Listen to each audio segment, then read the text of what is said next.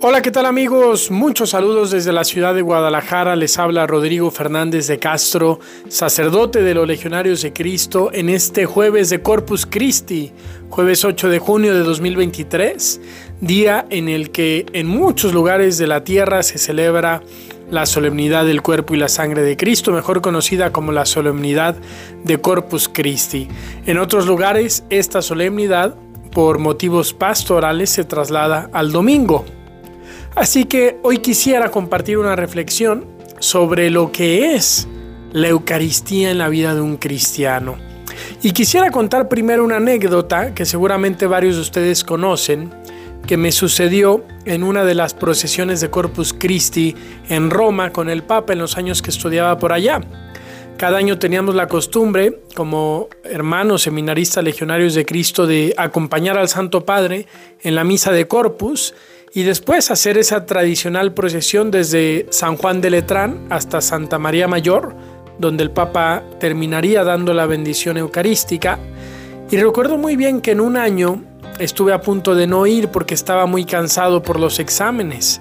Estábamos en época, como ahora están los hermanos en Roma, de exámenes finales y me encontraba particularmente agotado después de estudiar para dos exámenes y con más exámenes por delante. Así que pensé seriamente en no ir, estuve incluso a punto de quedarme sin ir, pero al final no sé cómo, no sé por qué, pero me animé a ir y ahí estuve en la misa viviendo la celebración y después la procesión eucarística. Cuando estábamos en la procesión, de pronto mi mirada, que estaba agotada, como les decía, se levantó levanté la mirada y vi que delante de mí iba una señora de tercera edad que andaba con apoyo de una andadera, de esas andaderas que tienen eh, las dos partes de atrás, las dos patas traseras son eh, firmes y las dos patas delanteras tienen rueditas para que pueda uno ir avanzando más ágilmente. Pues esta señora iba caminando con un gran gozo, con mucho entusiasmo, rezando con mucho fervor, viviendo esa procesión, acompañando la Eucaristía.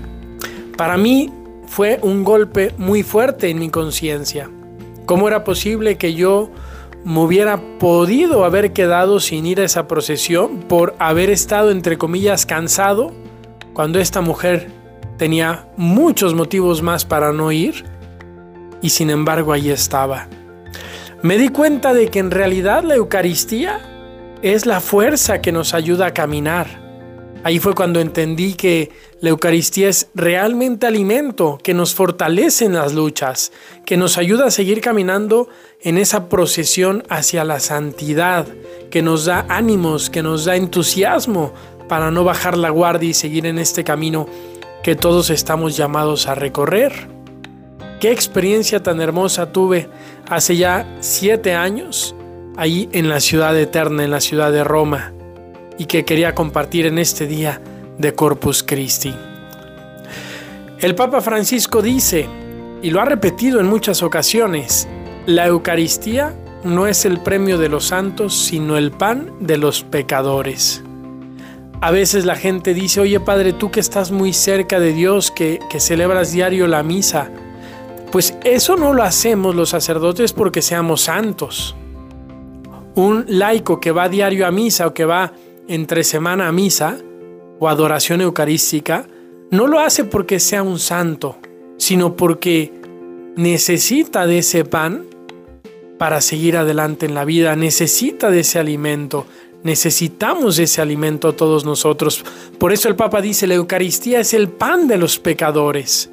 Todos nosotros necesitamos la Eucaristía y acudimos a ella no porque seamos buenos, sino porque reconocemos nuestros límites y sabemos que necesitamos esa fuerza.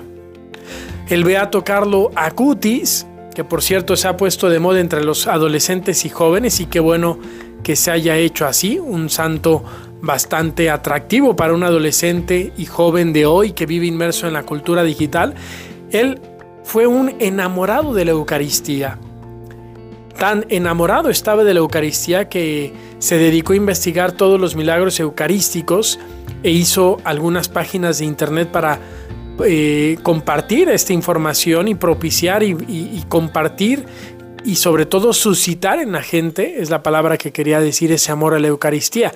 Y él decía una frase muy buena, decía, la Eucaristía es mi autopista al cielo. ¿Qué quiere decir esto? Que sin la Eucaristía podemos llegar al cielo, claro. Seguramente muchos no cristianos llegarán al cielo aunque nunca hayan conocido la Eucaristía. O muchos cristianos que viven en lugares donde no hay Eucaristía, donde desgraciadamente no hay sacerdotes.